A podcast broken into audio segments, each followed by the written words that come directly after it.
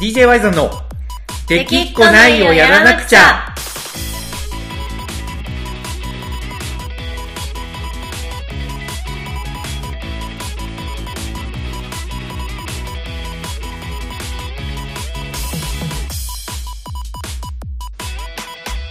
はいこんばんはワイゾンですこなこです。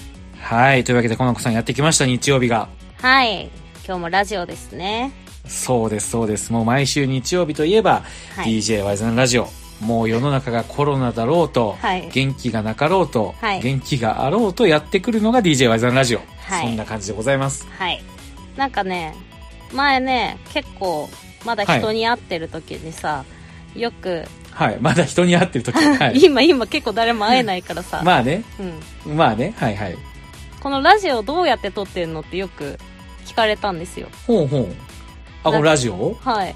だから、なんか、普通に、こっちはこっちで家で、ワイさんはワイさんで家とか、あの、クッスンガレージとか、うん。遠隔で撮ってるよって言ったら、あ、そんなんできるんだって、結構びっくりされたんですけど、はい、うん。皆さんちゃんと、私は自宅待機してますよ、お家にいますよっていうのをね、ああ なるほど。そういうことね。そう、改めて言っていこうと思って。とね。あの要は会ってああ、そういうことか。いや、はいど技術的にどうなのかなって聞いた、私もやりたいから聞いたとかじゃなくて、じゃなくて、お前ら、ラジ、そう、お前らラジオ撮るために、あの、東京、広島間で、はい交通費4万円かけて、この時代に合って撮ってんのみたいな。わざわざやってんの？そういうみたいな。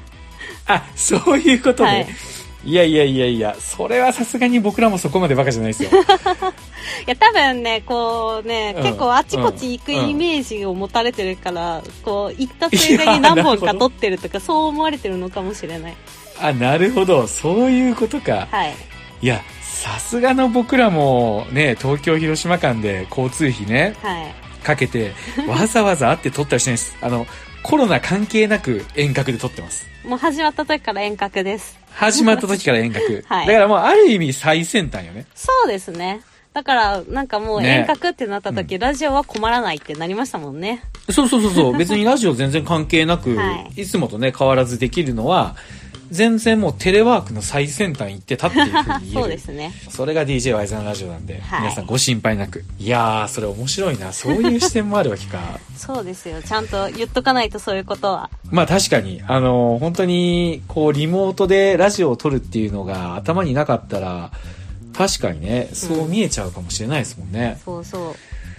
まあ、でもやっぱあれですよね。世の中今自宅待機が続いてるじゃないですか。そうですね。自宅待機に、なんかいろいろなでもうん無観客とかだったり、無観客も今ちょっとなかなかやりにくい世の中になってますもんね。そうね、やっぱ最低限人が集まるみたいなところがやっぱりどうかっていうところになってますから、僕の大好きなあの、競馬も今無観客なんですよ。ああ、そうみたいですね。ニュースで見ましたよ。そう。あ、もう知ってますか？ご存知ですか？はい。いやー、やっぱ今ね、ちょうど春の G1 シリーズっていう結構一年を通じても盛り上がる時なんですよね。はい。それこそ今週の日曜日は皐月賞だったりとかうんうんするんですけど、まあやっぱそこが無観客ってなんかやっぱ寂しくもあるし、まあ、確かに。まあけど仕方ないのかなと思ったりもするし、はいまあそれでもやっぱ日曜日はやってくるんで、結局 DJY さんラジオが始まっちゃうっていうところなんですけどね。そうですね。まあ、やる限りは張り切ってやっていきたいですね。そうですね。みんなに元気を届けたいっていうところなんですけど、はいまあ先週のテーマがお互いが好きなアルバムをおすすめし合って、で、それを解説するっていう内容だったじゃないですか。そうですね。私は、アンディ・モリのファンファーレと熱狂をおすすめして、そうそうそうそうそうお互い聞いて。でで、これがね、結構好評だったんですよね。おー、ありがたいですね。やる方も楽しかったし。楽しかった、本当に。やっぱ、なんかね、先週のラジオでも言ったけど、アルバムを通して聴くっていうことって、ちょっとね、やっぱ世の中的には少なくなってると思うけど、はい。やっぱり音楽を聴くんだったらアルバムでやっぱ聴いてほしいとかあるじゃないですか。そうですね。やっぱり、順番に、この曲の次に、次にこれが来てっていうのを、ちょっと楽しみ、うん楽しんでほしいっていうのはありますね。そう。で、一応ね、僕の方は、あの、ももクロのバトルロマンスを進めて、はい。そう。で、この子さんが、あの、アンディモリのファンファーレと熱狂？ファンファーレと熱狂。うん、あれ、うん。これ僕イントネーション合ってますか？アンディ・モリで。アンディ・モリですか？アンディ・モリ。アンディ・あ、アンディ・モリ。アンディモリはい間違わか間違ってた。合ってるのか早速。うん そうそう。僕イントネーションがね、下手くそなんで。そうです。あのー、まあそうです ね。わっかないね。わっかないね。いや稚内です。あ、稚内なんだ。稚内が正しいそうそう稚内が正しい。はい稚内じゃない。稚内じゃない。稚内じゃないというところで、はいまあ、アンディ・モリね。はいアンディ・モリを進めてもらったんですけど、あの、アンディ・モリのね、アンディ・モリの、はい。ちょっと、もう、下手なもういいです、いいです。許みんな脳内で変換してくいいですか？ださい。いいですか？脳内でね、はいそうそう。アンディ・モリのファンファーレと熱狂が結構ハマってて、おー、この一週間結構聞きましたよ。本当ですか？いやもう本当に。なんか、あのーそう、1曲目の1984、1984かな ?1984 です。の、はい。198をね、あの、最後の方で転調があるじゃないですか。ちょっと高くなるんですよね。キーがちょっと高くなる。はいうん、そうそうそうそう。あそことかなんかちょっと癖になるというか、うんうんうん。なんかでハマっちゃってますね、完全に。おー、いいですね、いいですね。いいでしょ？いいでしょ？で、一方で、はいそう、一方でね、僕が進めたももクロのバトルロマンスね。はい。これは、その部分だけちょっと編集して、ワイザン TV にも実は出させてもらってるんですよね。そうですね。こっちの方が、そう Y さん YouTube TV の方が早かったから、多分、ねラジオ聞いてくれた人は、あれ？って思った人も多分いますね。そうね、そうね。そう、YouTube ワイザン TV の方ではその部分を出させてもらったんですけど、やっぱ、それで結構、あの、モノノフさんからコメントが入ってきてて、まあ、もっとコナコさん出してほしいですって。おー、嬉しいですね。そうなんですよ。なんかコナコが人気になってるんですよね。ありがたい。そう、もっとコナコ出すと。で、一方で、はいやっぱりファーストアルバムのバトルロマンスを進めたことに対して、はいまあちょっと、あの、それ進めるのどうなのみたいな意見ももらったりしてるんですよ。あー、なるほど。そう、っていうのが、やっぱりファーストアルバムってちょっとアイドル色が強い、ので今のももクロとはやっぱ結構違うんですよね。あー、なるほどね。結構、そう。まあ、うんそうですよね。今のファンからしたら、まだまだその部うそうそうそう分もあるんだろうし。そうそうそう。で、特にコナコさんがあの、 BiSH を好きだっていうような発言をしてたから、はい。要は、ちょっと BiSH とももクロって全然違うけど、はい。なんかライバル的に捉えてる人も多分中にはいるのかな。あー、なるほど。うん、とか、どっちかというと BiSH を好きなタイプが、うん。バトルロマンスって満足するのかみたいな、そんな感じかな。うんうんうん。だから、その、もっと最新のアルバム進めろよみたいなね、ご意見もいただいたりなんかして。ほうほうほう。まあ、愛があればこそですね、その辺。まあほんとそうなんですよ。ただ、僕はやっぱりね、そのやっぱ好きなバンドとかアイドルとかね、まあはいアーティストさんの、ちょっとこう、歴史を知ってほしいみたいなところもあるじゃないですか。うんうんうんうん。順々に聴いてほしいというか。はい。なんで、まあ、コナコさんには、ぜひね、この次のね、セカンドアルバムを聴いてもらって、順々にね。そう、道を辿ってほしいんですよ。なるほ道どねを。。だからね、セカンドアルバムをちょっと聴いてほしいんですよね。わかります。まあ、聞きますよ。うんまあ、その辺は、あれですよね、うんうんきっとこいつは、フうんァースト投げても、これで合わなくても投げないっていう信頼関係でファースト進めてるのありますからね。そう、そういうこと、そういうこと、そういうこと。そういうことです。まさにそうです。うん。で、セカンドからは一気にガラッと変わりますから。おー本当に。次元上昇しますから。いわゆる、アイドルっぽい感じの色がちょっと薄れるって感じなんですかね。薄れます、薄れます、薄れます。なんか一気にアート色が強くなりますね。おー。それちょっと楽しみですね。でしょ？ Fifth Dimension っていうアルバムなんですけど、フィフスディメンション。はい。フィフスディメンション5次元ですね。あー、なるこほど。れはもうね、そう、ももクロの中で次元が上昇したと言われるはい作品になってるので、はい。ぜひね、これ聞いて、ワイザン TV でまた話してほしいなと。はい。わかりました。ぜひまた出させてもらいたいと思うので、聞いてね。そうですね。そうね。あれ、ちなみにコナコさんの好きな、あの、薬師丸悦子さんの作詞作曲の曲も入ってますよ。あ、いや、これ、この間普通にこう喋ってる時に、はい薬師丸さんって言ったじゃないですか。はいはいはいはい。その時、そう、薬師丸さんね。うん。私が、あの、うん。あの、セ期間中の方の薬師丸さんかはいなと思って、。はい。え？違う違う。え？って全然ピンとこなかったけど、まあ さすがに薬師丸悦子さんって言われたら、あ、はい。そう、体制理論なんてちょっと、そうそうそうそう。笑っちゃった。そう、相対性理論のボーカルのはい薬師丸さんの、あの、作詞作曲の曲も入ってますんで。それはちょっと、乙女戦争ね楽しみですね。でしょ？あの曲がまたね、いいんですよ。スルメ曲というか、何回でも聴けちゃうっていうね、アルバムになってます。聞いてみます。はい。はい。まあそんなこんなでね、一応オープニングでいろいろ雑談してるんですけど、はい今週のテーマなんですけど、はい。ちょっとそのね、先週のお互いのアルバムを進め合うっていうのがやっぱちょっと面白かったんで、はい。またこれでいこうということになりましてですね、味を占めてね。今週もお互いで、えー進めてみました。はい。で、コナコさんが進めたのが、私は、えっ、と、あれキングヌーのセレモニーっていうアルバムですね。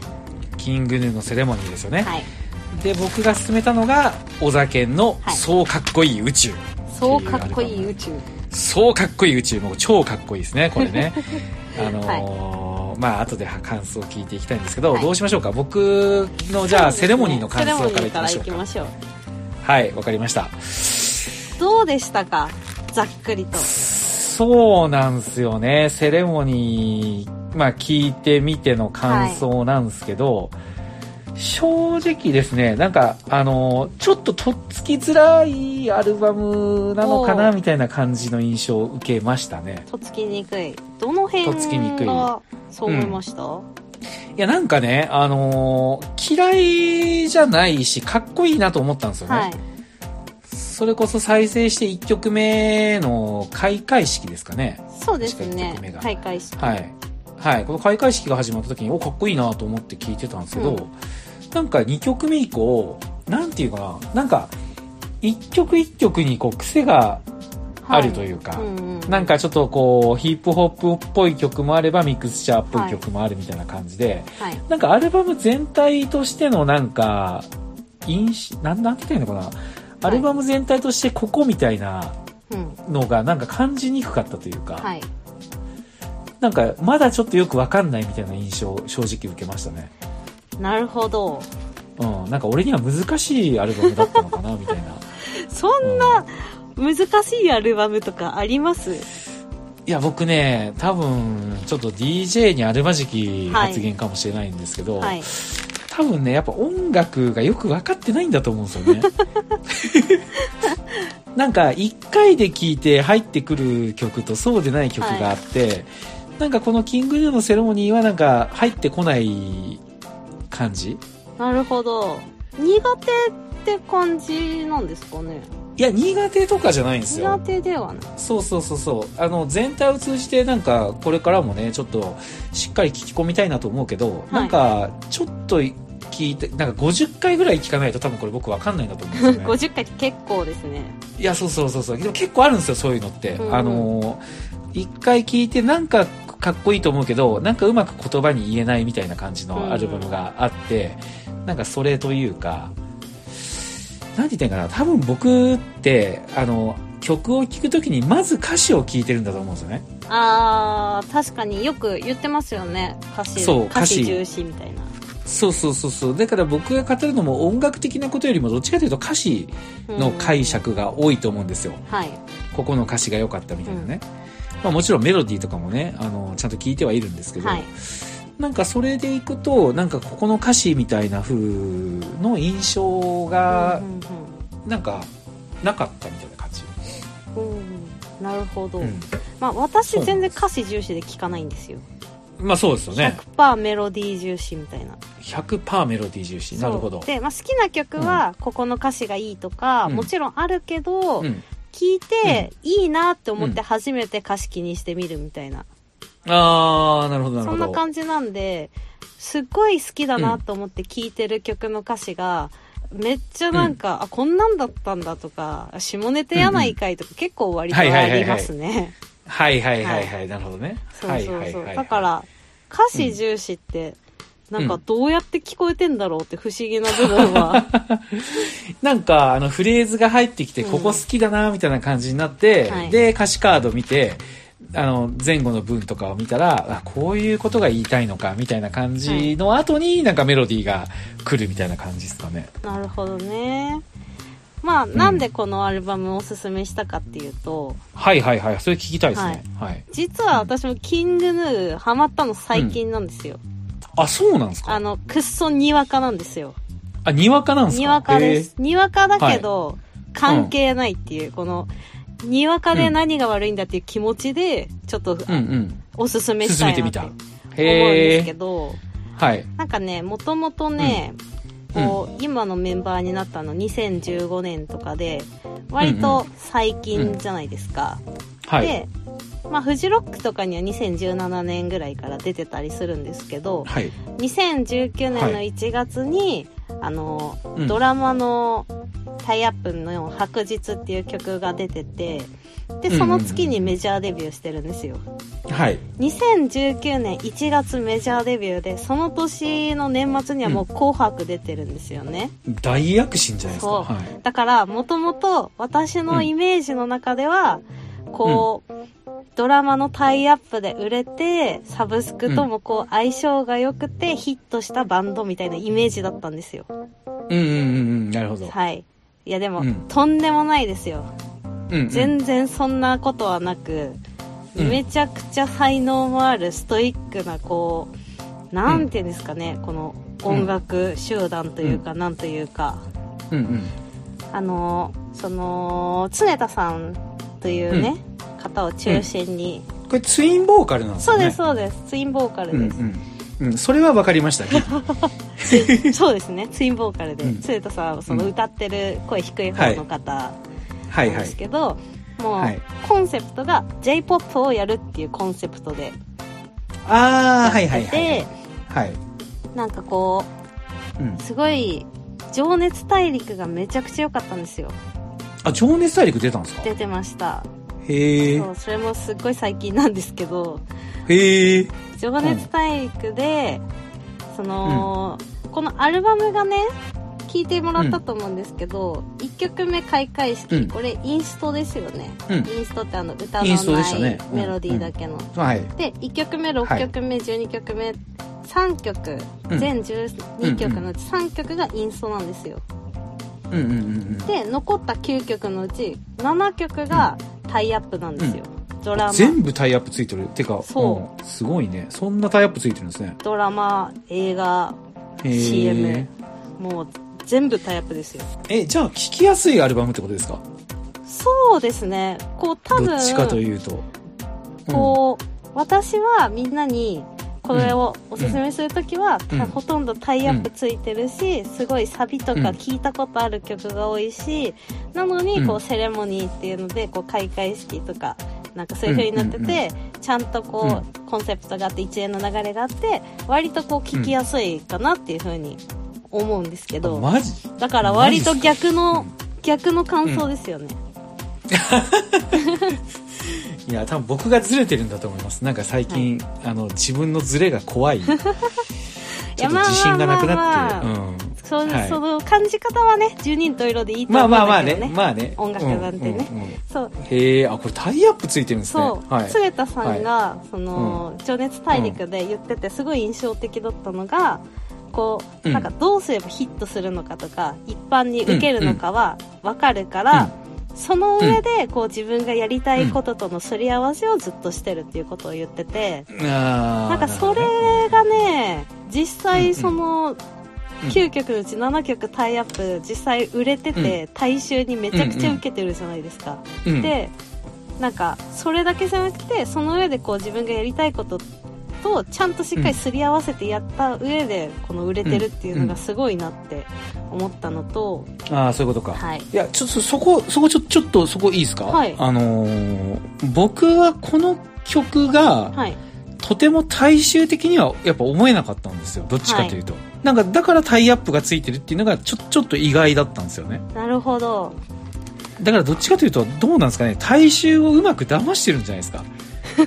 いやその辺は分かんないけど、うん。そう常田さんが狙う大衆っていうのが、うん。本当に世間一般なのか、うん。それともそういう世間一般をちょっとなんていうんですかね、なんか皮肉った目で見てるそっちの層をうん。大衆として見てるのかはわからないけど、とにかくたくさんの人に支持されてるから、いや、そうそうそうそう、そこなんですよ。そ、いや、そこなんですよ。だからさっきの騙してるっていうのは、あの、ネガティブな意味じゃなくて、はいなんか、あの、ヒットさせようと思ったら自分を殺して、みたいなのもよく聞くじゃないですか。そうですね。けど、それをせずに、うんなんか大衆をうまく、あの、こう、どっちかというと誘導してるみたいな感じ。あー、なるほどね。なんかね、僕はこれがわ、わかりやすくて、すごく大衆受けする曲にはなんかやっぱ思えなくて、うんどっちかというとなんかこう、聴けば聴くほどみたいなアルバムだな、みたいな。だから、それの、それなのに、あの、大衆がこれを認めて売れてるっていうのは、なんかどんなマジック使ってんだろうみたいな。そういう意味です、そういう意味です。なるほどですね。うん、まあ、確かに、その、お茶の間で家族で聞くっていうイメージは全然ないけれど、そう。でもなんか、ドラマとかになってるんですね。そうなんですよ。すごいな。そのバランス感覚が多分絶妙なんだと思うんですよ。ああ、そういうことか。なるほど。で、このアルバムで、うんあの、うんタイアップついてない曲、あの、そうんうんうんうんの歌詞がない曲でうん2曲だけなんですけど、9曲目のオーバーフローと、あと11曲目のはい壇上っていう曲。はい。ではいはい。この壇上っていう曲もともと入れるつもりなかったらしいんですよ。ほうほうほうほう。なるほど。この開会、閉会式の1曲前なんで、まあ実質ラスト曲と言ってもいいような。うんうん。うんうん。これがなかったけど、うんそのタイアップばっかりですごい軽いなって思ったみたいで、うんうんうん。あの締め切り1週間前ぐらいに書いてうん。撮った曲うんうん。らしくてで普段はツインボーカルだけどこの曲はその常田さんのソロうん。うん。になってるんですよね、うんなんかこうもしもそのキングヌーが解散したらっていうイメージ、うん。なんか紅白に出てそれを最後に解散するとしたらみたいなイメージでうん。さささっとかけたっていう風にうん。言ってた曲で、なんかこの曲が入ることで、こう、うん。アルバムとしてのこう重みというか、その一貫性というか、ちゃんとこうコンセプトに沿ったこう流れ、閉会式に続ける流れができてるんじゃないかなってすごい思って、この曲を聴いて改めてもう一回アルアルバムを通して聴くと、なんかすごいまた違った感じに聞こえていいなっていう風に思いました。うー。んなるほどな、い、やいやちょっとやっぱ聞けば聞くほどもっと聞き込んでなんかちゃんと自分らしい感想をなんかやっぱ言いたいですね。なんか多分ね、こう、私も本当にわかなんで全然わかんないんですけど、でも結構実験的なスタンスのバンドな気がするので、今後うん。うんうんもしかしたら音楽性がどんどん変わっていくかもしれないし、常田さんのやりたいことがどんどんまた広がったりしていくのかもしれないので、今、本当うん次のアルバム、まあちょっとね、2019年が結構やっぱ忙しくて、ルーティンとかに縛られてしんどかったみたいな、なん。かうんうん言ってるので、なんか音楽が消費されていくことに関与してる感じがあったみたいなインタビューで言ってるんですよ。うんうんうんうんうんうんだから、なんかこの後、2020年またキングヌーのポップスを考え直すっていう時期が来るらしく、うん。そういう時期にしたいっていうことなので、今後ね、うん次のうんアルバムとかがどういう風になっていくのかが楽しみだなっていうことで、今のうちにちょっとこれは聞いといてほしい。なるほどなるほど。OK です OK ですちょっとじゃあヘビロテしてみます。これをね、聞いて、ラジオ聞いてくれてるみんなも結構タイアップ多くて、本当私も聞きやすいと思うんで、ぜひぜひ聞いてみてください。うんうん。はい。僕はちょっとね多分音楽センスがもしかしたら自分にないのかもしれない っていうのをちょっと最近気にしてて、はい。ただただねただねあのちょっとうまく今言えないけど、はい予感はするんですよ僕あの一回聞いてよくわかんないけどなんか気になると思ったアルバムの方が、はい。あの50回ぐらい聞いた時から絶対にこう外せないアルバムみたいになることって結構あるんですよなるほど。うん、なんかそれの予感がしてるんで、うんうんちょっと聞き込んでみます。ぜひぜひ。うん。もしかしたら、次のアルバム出る頃ぐらいには、このアルバムめっちゃ好きになってて、そのいや、あるよ。4枚目のアルバムでキングヌーめっちゃ方向性変わってて憤ってるかもしれない。なんでだよって。でもね、それは多分黒夢で慣れてます。はい。毎回アルバム出すごとに方向性が、そう、方向性が変わるんで、彼らは。はい。大丈夫だと思います。はい。はい。というわけで、じゃあ、この子さんありがとうございました。はいキングヌーでした。はい。そして、えー、ここからはじゃあ、Y さんがコナコさんにはい勧めた、はい小沢健二の、そうかっこいい宇宙。これですね。これって、はいはい。かっこいいんですか？タイトルは。そうかっこい。いいでしょう。かっこいい。って書いてあるじゃないですか真ん中に。これはちょっとずらして、はい。ダサかっこいいみたいな路線なんです。かいやいやいやもうど真ん中でしょあもうど真ん中。にかっこいいでしょど真ん中。なるほど。うん、そうかっこいい宇宙です いや、そうかっこいい宇宙って、え、ダサくないですか、い、や、いい悪いじゃなくて、私ははい。ダサいなってはい。正直最初に言われた時にはい。思っちゃったんですけど、えマジっすか？めちゃくちゃかっこよくないですか、そうかっこいい宇宙なんて言葉の並びが出てきます？いやほんまー、に。なんでしょうね。なんかこう、嫌なダサさじゃないんですよ。なんだろう。あわかるわかる癖になるねうん、うん BiSH の、あの、ビューティフルさを初めて文字列として見た時のダサさっていう。はいはいはいはいはいはいはい、なるほどなるほど、はいそういうあ僕それで言ったらビュー、うん、ビューティフルさもやっぱかっこよく聞こえますね。いや、ダサいでしょ。ダサいでしょ。ダサいけど、いや、あのね、気になるみたいうんな。うん。前向きな意味ですよ。ラブマシーン、ラブマシーンみたいな感じですか。ああ、ラブモーニング娘。みたいなえーもモーニング娘。もダサいですよね。そうね、モーニング娘。はダサいと思うよ。ダサくて気になる。うん。けどやっぱ、そうかっこいい宇宙は、もう僕はもうかっこいい、ど、ど真ん中ど真んですね。中かっこいい。なるほどねこ。れど真ん中っす。ははいい。っていうのが、これが、あのー、お酒の息子のリーリーがいるじゃないですか。あ、まあちょっと存じ上げないですけど。はい。息子さんいらっしゃるんですねはいまあ、あの、ハーフなんですよね。はい。そうそうそうそう、ハーフなんですよ。はい。で、やっぱ海外で暮らしてたから、はいあのー、そうなんとかって、何々っていうらしいですよね。あ、まあそうですね。そうキュートとか言いますよね。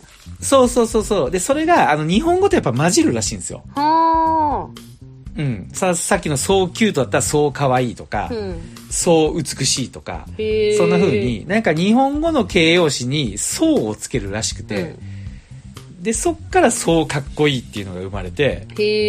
そこに宇宙ですよ。そこに宇宙ですよ。これかっこよくないわけなくないですか？まあまあまあまあ、この辺はまあ、はい。割れるとこだと思うんで、はい。本題に行きましょう。僕、はい、ま僕も、うそうかっこいい宇宙っていうタイトルだけで多分、あの、ずっと10分ぐらい楽しそうに喋れると、そう思うぐらい、いや、こんなかっこいいタイトルないだろうと思ってるんですけど。まあ、これがね、このアルバムが、あの、なぜ今やっぱね、はい。コナコさんに勧めたかっていうと、はい。これもう希望そのものだと思うんですよね。希望。希望。希望そのもの。え、どうでした？聞いてみて。まあ、そうですね。語彙力って感じだけど、まあ一言で言うと、すんごいキラキラしてるなって思いながら聞きいました。やー、もうそれ正解っすね。もう完全に正解っす。なんか、もうこのアルバムの全てを表してると言ってもいいキラキラしてるはい。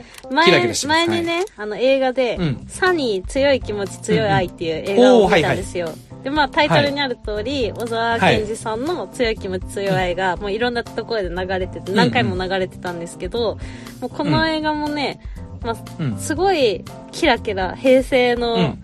ヒットソングもいっぱい流れてて、うん。あのね、女子高生たちの、当時の女子高生たちがすごいキラキラ描かれてるんですよ。はい。で、はい。なんかその、一番最初に、映画の最初に、うん。ララララブソングが流れるんですけど、あー、久保田敏信さんのね。はないんかもうこの曲の、すごいイントロめっちゃキラキラしてる、なんか、うん、してますこね。のさ、平成前半の、テレビの向こうの別世界っていうか、こうドラマとかさ、そういううん。中の世界に憧れた、うん。そういううん。キラキラみたいな、時代を感じそうさせるね。そうそうそう、んそれがなんかこのアルバムを聴いてなんか感じましたね、いやー、いいっすね。そうなんですよね。まあ、本当にね、この、そうかっこいい宇宙を一言で表すと、僕は、まあ、全肯定だと思うんですよね。やっぱ、お酒の曲って。全肯定もうなんか、全肯定はい、すべ、てを肯定してくれてる曲かなと思うんですよね。っていうのが、うんそう、その、このアルバムのリードトラックである水星ね。はい1曲目1曲目。1曲目水星。はいこの、サビの歌詞の多幸感やばくないですか？サビはあのそう今、うんここにあるそうそうそうそう。今、今ここにある この暮らしこそがうん宇宙だよと、今も僕は思うよ。なんて素敵なんだろうと。っていう、お酒の曲って、やっぱこう、今、今この瞬間の肯定ソングなんですよ。うん。今、今ここなんですよ。今ここなんですよ。ね。そう。今今ここにあるこの暮らしこそが宇宙なんですよ。なんかこの、やばくないですか？一曲目、はいこのアルバム、この一曲目にこれを持ってくるのって、なんか、はい。改はいめてこの曲で始まるのすごいなって思ったんですけど。すごいよね。すごいよね。そして時は2020、全力疾走してきたよね。で、こうね、あのーストリングスがはい、こう、緩やかにこう入ってきてね。だってで、その後1995年、冬は長くて寒くて、心凍えそうだったよね。っていうところでまたあの、ね、保音体が、ちょっと多幸感あふれる感じで入ってきてね。完璧じゃないですか。どう、どう、どう語っていいか分かんないぐらい完璧じゃないですか。なんか、曲のはい始まりとして、そしてで始まることってあるって思ったんですけど。あー、そこね、そ接こね続。詞だよ。あー、そこね、そこね。つまりまあ嫌な引っかかりじゃないんですすよ。嫌な引っかかりじゃなくて、なやいいですなんでそしてで始まるの、はみたいな。いやー、もう鋭いわ。ほんま。この子さん鋭い。ほんまに。こないだのももクロのはいこの歌を拾ってくるところもそうやし、はいい、きなり、すあの、彗星の始まりのそしてに目をつけてるところ、はい。もう鋭い天才。これ。結構みんな引っかかると思うんですけど。引っかかるよ、ここは。引っかかるよ。引っかかりますよね何なんだろうね。何なんだ、何からそしてなんだろうね。これがね、あのー強い気持ち、強い愛なんですよ。あ、なるほど。強はいい、気持ちさっきで話に出1995た年。なんですよ。はい。そう、つまりね、この水星っていう曲は、1995年とはい。2020年をつなぐ曲なんですよ。なるほど。はい。そして時は2020っていうのは、1995年に、はいこれ前もちらっと話したかもしれないですけど、はいあの、地下鉄サリン事件とはい阪神大震災ではい。沈んだ日本をうん。背負ってね、小田健は最高に明るい曲を歌ったわけですよ。強い、それが強い気持ち強いそう。そう。もっと恋をしようとか、もっとキラキラしようっていう、もう言うならばちょっとね、もうなんかお前そんなバカみたいなこと言うなよって言われかねない。うんうん。もう今 SNS があったら下手したら不謹慎だって言われてる可能性だってありますよ。ああ、まあ、そうですね。確かにねうん。それをね、そう、それを背負って、もう今だからこそ、もう多幸感が溢れる、うんハッピーなソングを歌ったわけですよ。うんうんうん。そし、でも、小酒はやっぱ傷ついてたんですよ、それなりに。うんやっぱりね。そう。だってあれですよ、フリッパーズギターの頃は、それこそものすごいシニカルで皮肉っぽい曲を歌ってたわけですから。ああ、全然違う感じなんですね。全然違う感じですよ。こんなフリッパーズギターの頃はなんか、今の気持ち本当だよねとか、はい。そんな今ここにあるこの暮らしこそが宇宙だよとか言ってなかったですもん。もっとなんかこう、皮肉っぽい感じの、車に構えた感じのね。ふてぶてしい感じの、もう、あの、それこそあれですよ、大酒の歌詞を変えれば、自身のアルバム、ライフの1曲目を飾る、愛し愛され生きるのさっていう曲があるんですけど、そこで小酒は自分で、えー、ふてくされてばかりの10代を過ぎ、分別もついて年を取り、夢から夢といつも冷めぬまま僕らは未来の世界へかけてくって歌ってるわけですから、つまり10年前のね、はい小酒はふてくされてたわけですよ。10代、10代の頃の小酒は。もうテレビに出るときは態度も悪いし、そういうね、世の中を舐めた感じの若者だったわけですよ。そんな感じんな感じだったんですよ、フリッパーズギターの頃は。それが、へそうー。日本がそんなね、大変な状況の時には、底抜けに明るい全肯定ソングを歌って僕らを励ましてくれたわけですよ。そして、時は2020年なんですよ。なるほど、そこからつながる、そうってことですね。じゃあ、1995年のその強い気持ち、強い愛から、そして時は2020年。じゃあ、2000年代はどこに行ったんだっていう話になりますよね。確かに。確かにって思うでしょ？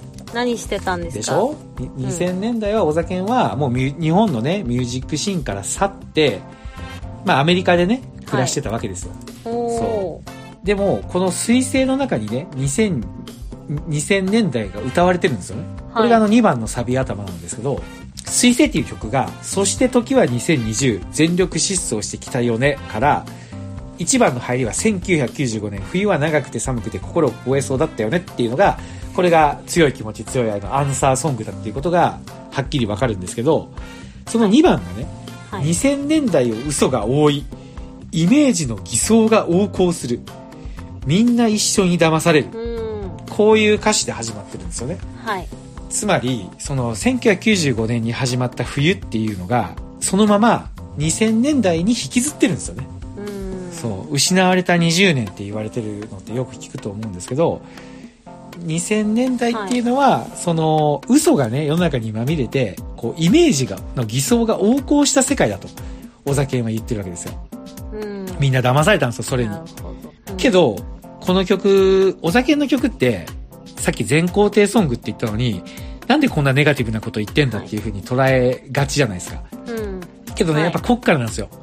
その後にお酒は、笑ってってこう、つ続くんですけど、ここがね、ライブで聞くとね、もう、めちゃくちゃいいんですよ。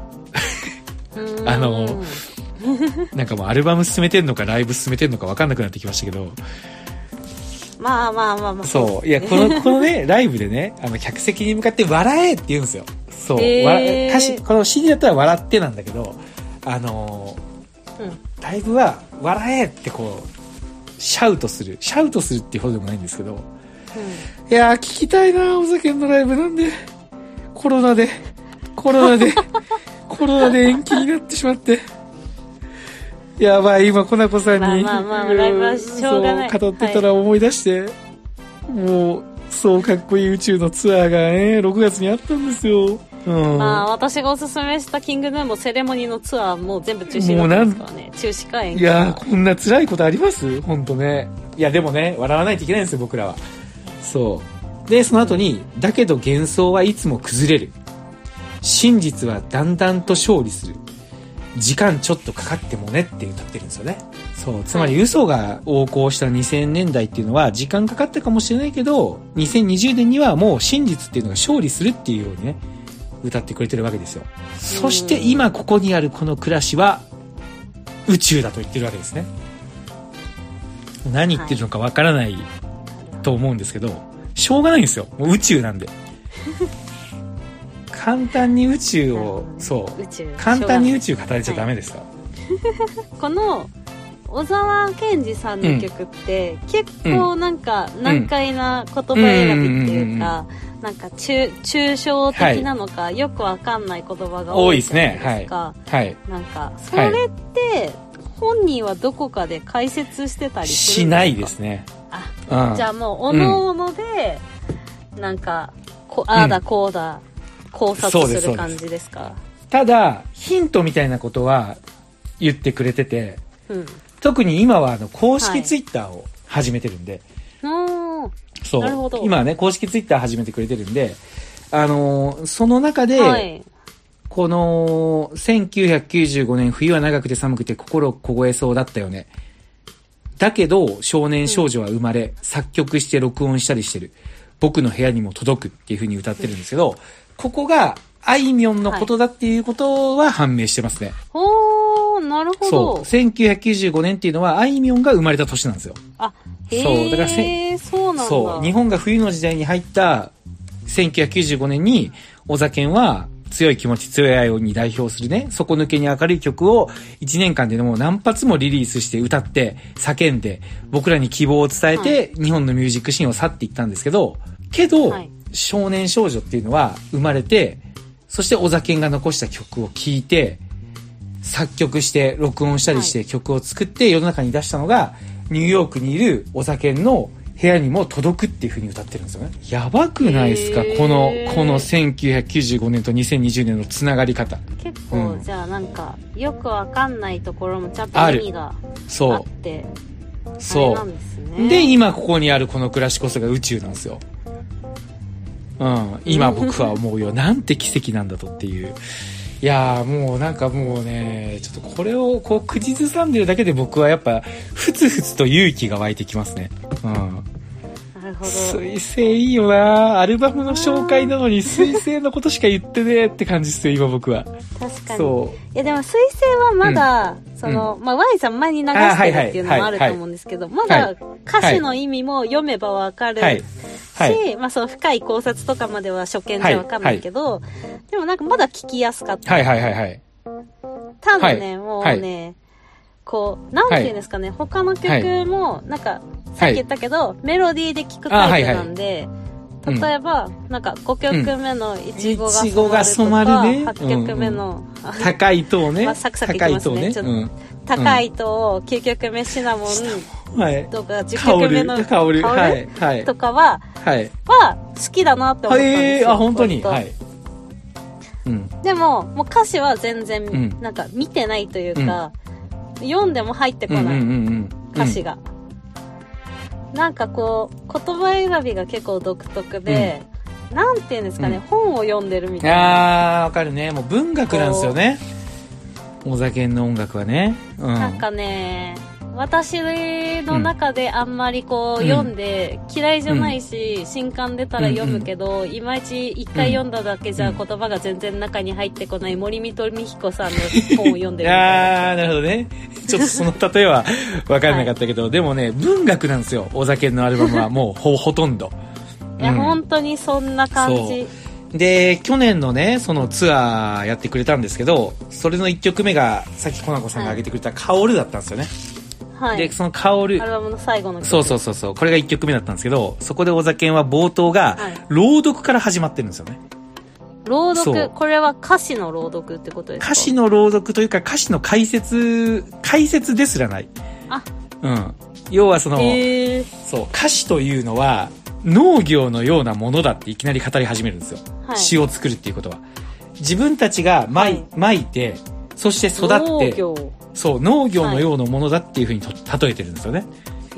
そう、自分たちがまいた種が育って、それをこう刈り取って食べてくれる人がいる。それと同じように、その、ミュージシャンが作った詩っていうのは、勝手にこう、そ、ミュージシャンの手を離れて、育っていって、それを聞く人がいて初めて成立するみたいな感じのことを話してくれて、うんけど、この、香るっていう曲、今からこの香るっていう曲を歌うんだけど、これを完成させるためには、みんなのこう、クラップが必要だってことに言うんですよね。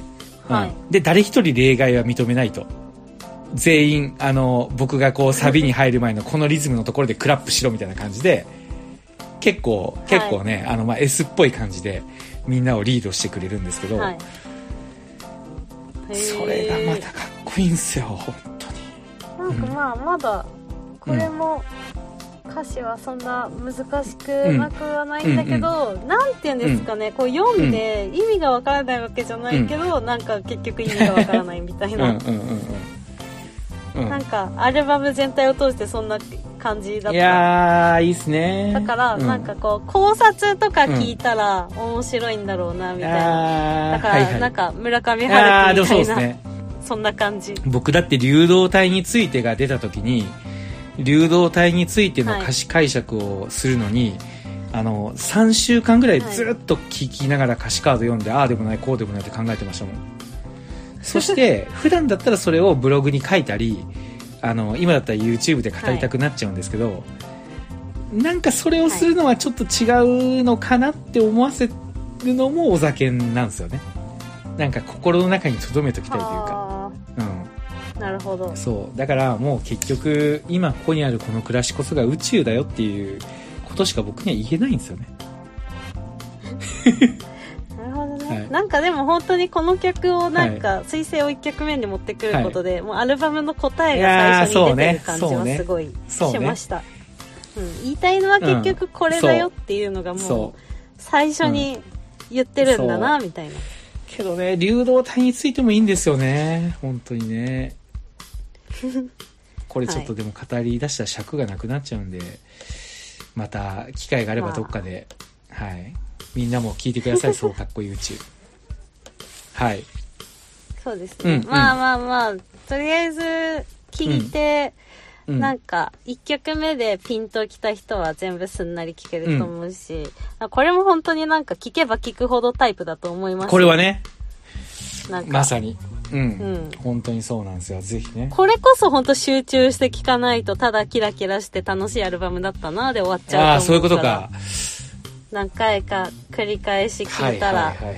こう歌詞とかも頭に入ってくるようになったら、すごいいろいろ考えて楽しいと思う。ですねはい、ありがとうございます。この子さんうまくまとめてくれて。僕、ちょっと今日何言ってるか分かんなかったと思うんで、本当にちょっと、そうですね。あの、うんライブの下りぐらいからちょっとおかしくなってましたね。そうそうそうそう。はい。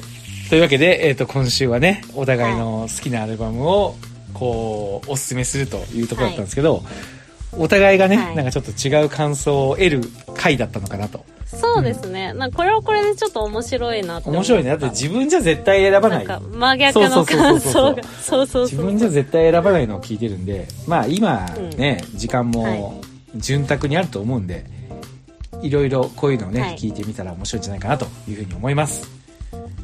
はい。はい。というわけで、えー、Y ザン TV 今週は以上になります。Y ザン TV! ち Y さん TV じゃありません。ょっともう、うん。今のは編集しないでそのまま使いまはい、しょう。わかりました。すいません。DJY ザンラジオ、今週は、ラジオです。はい。以上です。ちょっともう、なんか小沢健二の曲に麻薬でも入ってるのかっていうぐらい、なんかちょっと今気分良くて。はいやーあり得るぞね。ちょっと気分良くなっちゃってました。はい。はい、はいというわけで、みんなもね、よかったら今日おすすめした2枚のアルバム聞いて、えー、感想なんかをね、教えてくれたら嬉しいなと思います。ま、またね、私とワイザーにこのアルバム聴いてくれでもね。あーそれもいいねよね。二人とも詳しくない中どうなるのかそれもいいかもね。マチコさんあたりがミ,、ミッシェルとか進めてきそうな。あ、ミッシェル全然詳しくないけど、ちょっと聞いてみたいのはある。はい。というわけで、えー、ぜひね、ぜひ皆さんも何かあったら進めてください。はい。というわけで、今週の DJ ワイザンラジオは以上になります。最後まで聞いてくれてありがとうございました。ワイザンでした。コナコでした。